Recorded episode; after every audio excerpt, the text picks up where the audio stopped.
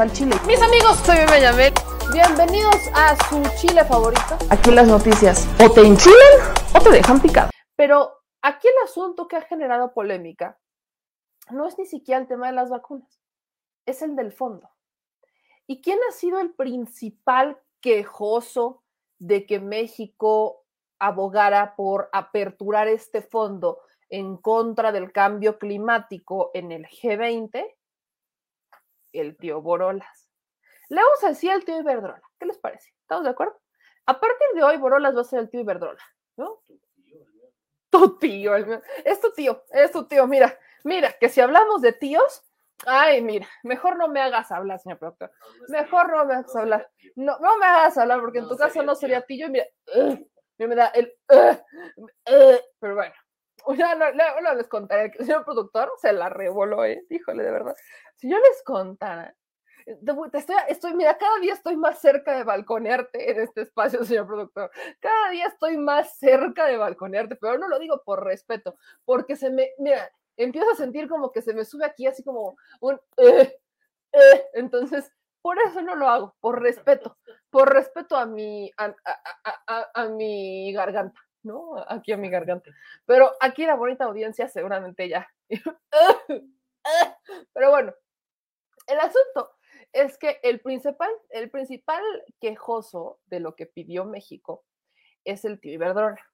Y aquí les voy a poner el tweet del tío Iberdrola, ¿no? Porque es que es santo tweet del tío Iberdrola. Chequense esto. Como siempre, como siempre, abogando por los fideicomisos. Porque primero está el fideicomiso antes que la vida misma.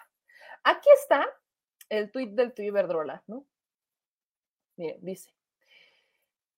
Aparte me encanta porque le pone traducción a un tweet que perfectamente se puede traducir, ¿no? Nada más. Dice eh, David Arvin, que es periodista de Catholic News, The Guardian, The Lancet y Globe and Mail. Ok, nada más para que se den un En inglés, the AMLO administration, which dissolved its public trust for combating climate change, calls on the G20 to free up funds for combating climate change. En Spanish, en españolillo. La administración de AMLO, que disolvió su fideicomiso público para combatir el cambio climático, pide al G20 que libere fondos para combatir el cambio climático. Y entonces, el tío Iberdrola, el gobierno de AMLO, cita esto. Yo aquí les voy a decir una cosa. Evidentemente los periodistas eh, extranjeros poco o nada saben de los problemas estructurales que hay, por ejemplo, en el esquema de fideicomisos, como el tema de eh, las deducciones a las eh, personas físicas que daban donaciones a las ONGs y demás, demás cuestiones. El asunto es que, pues no es, una, no es un tema que solamente se vive en México, que se vive en todos los países, pero como es mejor a veces señalar al de enfrente y no señalar al, al propio, pues se hace más fácil. Efectivamente, México tiene un fideicomiso para combatir el cambio climático. Alguien avíseme qué se hizo con ese fideicomiso y cuáles fueron los resultados, porque yo no los conozco. ¿Qué es lo que se hizo para combatir el cambio climático en, esta, en las administraciones pasadas, ese fideicomiso? ¿Qué es lo que hacía? Pues realmente solamente le otorgaba recursos y financiaba a empresas extranjeras para que vinieran aquí, a México, a poner sus parques eólicos y demás que no beneficiaban ni siquiera en consumo o electricidad o en generación de energía a los mexicanos, sino que realmente beneficiaban los procesos internos de la empresa y otras empresas. Entonces, cuando hablamos de qué hizo el fideicomiso para combatir el cambio climático, estamos hablando de un esquema que exclusivamente benefició a privados. Pero si eso no fuera poco, y aquí es en donde entramos con esta crítica hacia las Naciones Unidas, ¿Quién es? Bueno, aquí verán todas las, las, fotos de Felipe Calderón porque parece que el señor fue y aparte con un gafete de, eh, de cortesía, ¿no? Ni siquiera fue un gafete de que él se hubiera registrado como que él hubiera sido el invitado, el representante. No, muy probablemente el gafete, pues quizás era para la representación de Iberdrola y él se le entregó como una de estas cortesías y el representante formal de la empresa, pues llevaba el gafete oficial, mientras que él llevaba el de cortesía. Pero bueno, aquí se toma una foto con Al Gore, que eventualmente sí, Al Gore ha sido quien ha dado muchas conferencias y mucho tema mediático sobre el cambio climático, claro. Pero me voy a subir un poquito más. ¿La reconoce usted? Es Patricia Espinosa. Si no la reconoce, valdría la pena que la reconociera porque fue justamente secretaria de Relaciones Exteriores de Felipe Calderón. ¿Y ahora qué hace Patricia Espinosa? Patricia Espinosa es la secretaria ejecutiva de la Convención Marco de las Naciones Unidas sobre el Cambio Climático. Entonces, se lo pongo de esta manera. No solamente los funcionarios de la administración de Calderón terminaban, algunos, en los consejos de administración de las empresas como Iberdrola, también terminaron en la ONU.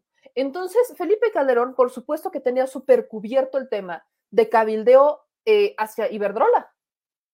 lo tenía cubierto lo tenía perfectamente cubierto. En la ONU, abogando desde la ONU, Patricia Espinosa, como secretaria ejecutiva de la Convención Marco de las Naciones Unidas sobre el Cambio Climático.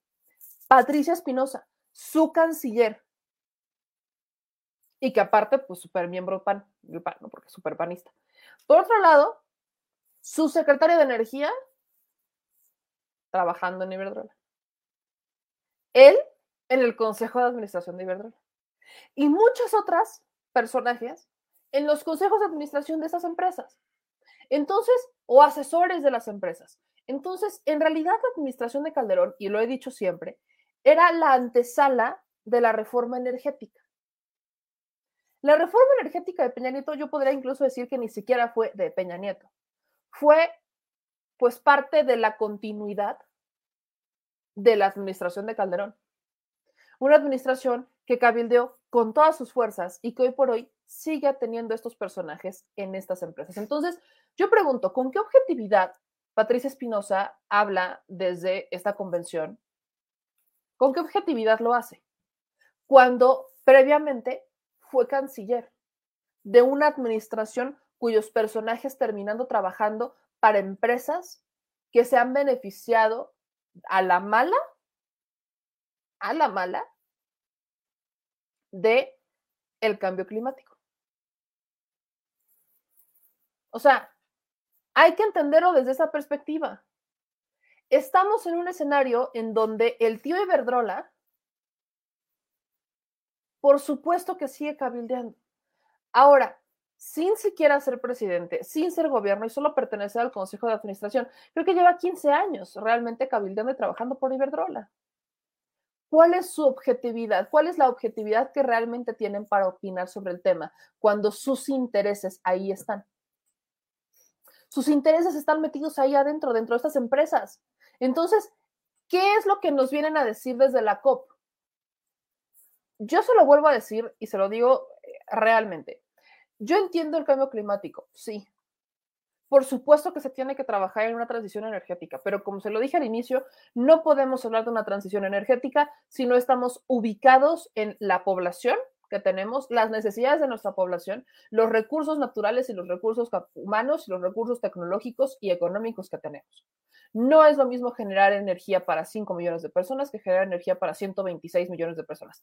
No es lo mismo. Y el reto cada vez es más grande. Y más cuando poco a poco estaban desmantelando las empresas productivas, que hablamos de ahí de un tema de soberanía. Porque no estamos hablando de que se cierra el mercado con la reforma eléctrica, por supuesto que no, y han mal querido vender que esta, es una, que esta es una reforma, la reforma eléctrica, que es una reforma que contamina. Y ahí la pregunta se la hacían al propio Bartlett y él contestaba, ¿cuáles son sus datos para decir que es una reforma que contamina? Si lo que queremos es privilegiar las eh, hidroeléctricas, ¿de dónde lo sacan? ¿Cuál es el tema? No, es que sus este, plantas de carbón, solamente tenemos tres, de 200 tenemos tres. ¿Cuál realmente es el problema? Solamente tenemos tres que funcionan a base de carbón, las demás no. Y es la CFE la que genera más energía limpia. Entonces, ¿de dónde están sacando sus cifras? ¿Cuáles son las cifras que están sacando para decir que la reforma eléctrica va a generar más energía contaminante? Porque no hay cifras reales que digan que eso va a pasar. Son cifras que se están sacando las administraciones pasadas porque lo que quieren es desvirtuar una reforma eléctrica que el único objetivo de la reforma eléctrica es la soberanía energética. O sea, el objetivo de esta reforma es la soberanía, porque no le está cerrando la puerta a las empresas privadas, le está dejando el 46% del mercado. Pero como no es suficiente el 40, o sea, no es lo mismo que tengas el 100% del pastel a que ahora solamente tengas el 46% del pastel. Claro que no es lo mismo, por supuesto que duele porque tus ganancias no van a ser las mismas, pero incluso lo peor del caso y lo peor del tema es que estamos hablando de empresas extranjeras, porque ni siquiera estamos hablando de empresas mexicanas. Estamos hablando de empresas extranjeras con filiales en México porque fue una de las pocas reglas que se les ponía para contribuir con el país. Tenían dos reglas. Uno, para, por supuesto, entrar, tener alguna filial. Dos, que pudieran o contratar gente, contratar mano de obra mexicana para que parte del dinero que generaran se quedara en México. O rentar, pagar a Pemex o CFE para tener justamente que al menos un poco del dinero que se llevaban esas empresas extranjeras se quedara en México. Pero no hablamos de empresas mexicanas, hablamos de empresas extranjeras. Entonces, ¿dónde está la soberanía? ¿En dónde queda la soberanía? Si vuelve a pasar lo de Texas, ¿no? Con el tema del gas, ¿nos volvemos a quedar a la deriva? ¿Volvemos a dejar a la CFE sola? Porque al final la CFE es la que termina distribuyendo la energía. Porque, insisto, a mí no me han preguntado, o sea, nosotros no tenemos así como de, ustedes elijan qué compañía les va a distribuir eh, la electricidad, como por ejemplo tenemos quizás con el gas, en menor medida, ¿eh? Porque eso depende del estado donde estés. Pero hoy con la gasolina, tú puedes elegir con quién, pero ¿de quién es la gasolina? Sigue siendo mexicana. Entonces, o sea, yo vuelvo a estos puntos porque sí es importante que los visibilicemos y que entendamos. Ahora, ¿Qué esperamos realmente de Glasgow? No esperamos, yo, no espero realmente nada de esta eh, cumbre del cambio climático en Glasgow. No espero realmente nada. ¿Y por qué no espero nada? Porque en estas cumbres se habla mucho. Te enseñan las mismas imágenes de cómo eh, se están descongelando los polos, de cómo los osos polares están enflacando porque obviamente se ha atacado su hábitat porque ya no están comiendo lo que antes, porque ya no hay eh, el, la misma, el mismo recurso y que tampoco, y aparte te ponen entre la espada y la pared como ciudadano en aquellas personas que viven en los polos, de que no los puedes alimentar, porque si los alimentas, los estás obligando a que te vayan a buscar, porque van a ir a buscar donde hay alimento. Entonces, en vez de tener a los osos polares, y esto es para prácticamente en todos lados, en vez de que tengas a los animales en su hábitat, los estás teniendo en las urbes. Eso, eso perfectamente se sabe. Pero, ¿qué otras imágenes te, están enseñando de los animales en peligro de extinción? Te están enseñando imágenes también de cómo los incendios están incrementando en nuestros bosques por el cambio climático, porque ante las temperaturas tan altas que hay en ciertas temporadas del año, empieza a tener temperaturas extremas y se empiezan a incendiar los bosques. Entonces te enseñan imágenes de lo que pasó en Australia, por ejemplo, de cómo se empiezan a incendiar los bosques y cómo se empieza a incendiar y empieza a ver imágenes muy crudas que están pasando. Sí, sí están pasando. Claro que está pasando sí, sí es real el cambio climático. Por aquello uno que otro que dice que no es cierto. Yo sí creo, personalmente, yo sí creo en el cambio climático y creo que mucho ha tenido que ver, no solamente con eh, el tema de las empresas, sino que ha tenido también mucho que ver con los hábitos de consumo que tenemos. No es ni siquiera, o sea, vaya, no reciclamos basura, no, no, o sea, no somos, tiramos basura en la calle en vez de buscar un bote de basura. Olvidamos mucho esto de, del autoconsumo yo hoy, por ejemplo, celebro a aquellos que están plantando, que tienen la posibilidad de plantar sus pequeños huertos para un autoconsumo o que están promoviendo cada vez más. Aquí ha tenido muchísimo que ver el impacto en el campo. El que le hayan metido maquinaria súper pesada a parcelas muy pequeñas que nada tienen, o sea, que, que perfectamente se pueden hacer en un siglo completo. Hemos alterado los, este, con los químicos y fertilizantes el campo, la tierra. Eso ha afectado, por supuesto, los, las cosechas, los, los tiempos de siembra, ha afectado, por supuesto que ha afectado. Estamos talando árboles a lo estúpido para construir edificios y vivir. Entonces, claro, por supuesto que nuestros hábitos de consumo y nuestros hábitos de vida, en general, nuestros hábitos, han afectado al planeta Tierra. Claro que lo han hecho. Pero los resultados o las opciones que nos dan, lejos de concientizar qué puede hacer cada uno en su casa, desde su eh, día a día para contribuir un poquito, aunque sea. Nos están diciendo que la única solución es pues, tener empresas que generen energía limpia. pero bajo qué condiciones están generando energía limpia. Entonces, en realidad yo no espero nada porque al final esta, eh, esta cumbre solamente visibiliza lo que muchos ya conocemos, pero lo visibiliza para 30 mil personas, sea, porque son más o menos las que esperan tener en Glasgow. 20, 30 mil personas que tienen y que tuvieron para pagar y para entrar a la cumbre. No para la población, porque aparte, no, de, de verdad yo no sé si estamos esperando que estas 30 mil personas que están asistiendo realmente vayan todas a bajar lo que han aprendido o lo que entendieron y puedan buscar políticas públicas aplicables a sus regiones, realmente las vayan a bajar. Nunca ha pasado. Se queda en el discurso del cambio climático y de ahí no salen. De ahí no salen. Y estamos hablando de acciones que deben de tomar desde los gobiernos locales. No todo viene desde el gobierno federal. Pero no, porque están más preocupados por hacer obras. ¿No? Están muy, muy, mucho más preocupados por hacer obras que incluso son inservibles. Llámese este paseíto que quieren hacer aquí en, en la zona rosa, perdón, ¿cuál es el perdón? Yo, no, yo sigo sin entenderlo. O sea, quieren tapar una calle para ponerle un chingo de pantallas. No, hombre, qué ecológicos me resultaron. Súper cambio climático, súper pro energías limpias. No, hombre. No, hombre, unos genios. Por ejemplo, Biden llegando al, a la COP en un coche evidentemente, el coche y un séquito de coches atrás de él. O sea, sí es el presidente de Estados Unidos, ¿no? Pero, dude, llegas a la cumbre de cambio climático con un chingo de coches y aparte combustible. Neta. Neta. O sea, ese tipo de ejemplos, cuando te hablan de vamos a cambiar la historia, vamos. ¿Qué es lo que realmente están haciendo ellos? Muchos tiran basura en la calle fuman, las colillas de los cigarros. O sea, ¿quieren hablar de cambio climático por piedad? ¿Cuántos de ellos fuman? O sea, acciones chiquitas, por supuesto que hacen una diferencia cuando las empiezan a implementar de vida, en la vida cotidiana, todos poco a poquito. Pero es algo que no están haciendo los que nos, o sea, es como por ejemplo el doctor, el nutriólogo, que te dice que hagas dieta, y que te da todo el ejemplo y que, vaya, eh, tiene sobrepeso y obesidad. Muchos doctores hoy por hoy te dicen, no fumes y fuman. Hay algunos neumólogos que lo hacen. O sea, más o menos por ahí va. O sea, prediquen con el ejemplo, no con el verbo. Quieren hablar de buenos hábitos, quieren hablar de cambio y quieren hablar de, bueno, ¿cuál es el ejemplo que ellos están dando? yo no veo, yo no veo realmente que hagan un gran ejemplo, ¿no? No, no lo termino de ver. Y vaya, creo que aquí incluso le, quiero, ya dejando un tema de que, de quienes están ahí, solamente les recuerdo que, y por supuesto que nuestros mandatarios y que los gobiernos pueden, los, los presidentes pueden estar súper cansados, sí, totalmente de acuerdo.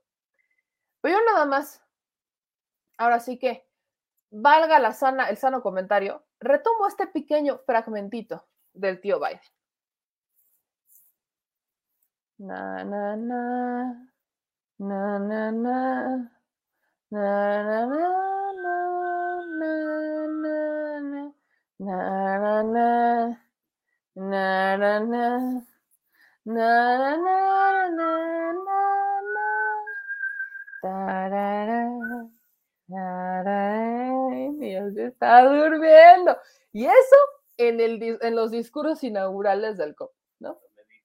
Está meditando, está meditando, está meditando. Pues yo sé, pobrecito. Pobrecito, sí, pobrecito, pobrecito. Pero bueno, les puedo asegurar que si esto lo hubiera hecho el presidente López Obrador, los medios aquí estarían rifados, ya tendrían la nota, las ocho columnas súper repletas, todas esto es lo que le importa al presidente Andrés Manuel López Obrador, el cambio climático, ¿no? Así estaría, ¿sí o no? A ver, seamos honestos, seamos honestos. Así tendríamos las notas aquí. Esto es lo que le preocupa, así le interesa al presidente. Vean lo que le preocupa al presidente López Obrador. Así veríamos a los medios. Así, así, así lo vería, así lo veríamos. Pero no, es Biden. Fue Biden el que se quedó. Aquí están así.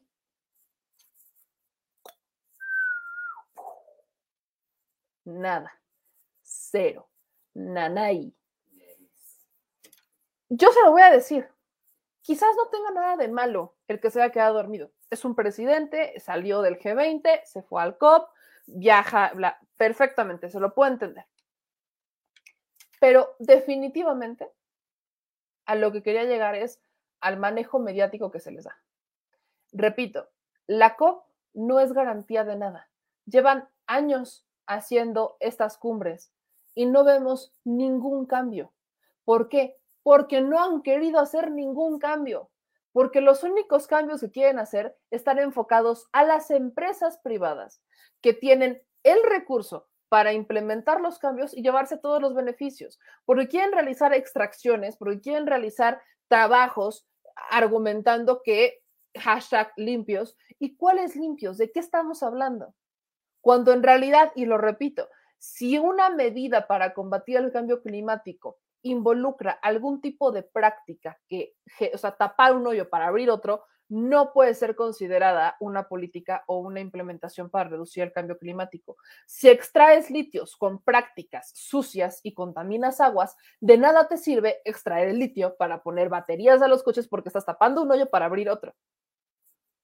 Entonces, sí, tenemos que cambiar también nuestros hábitos de consumo, pero particularmente, particularmente, entender que cada país tendrá que implementar lo necesario con miras a la transición energética basado en los recursos que tiene, en los recursos naturales que tiene, en los recursos económicos y en las necesidades de su población.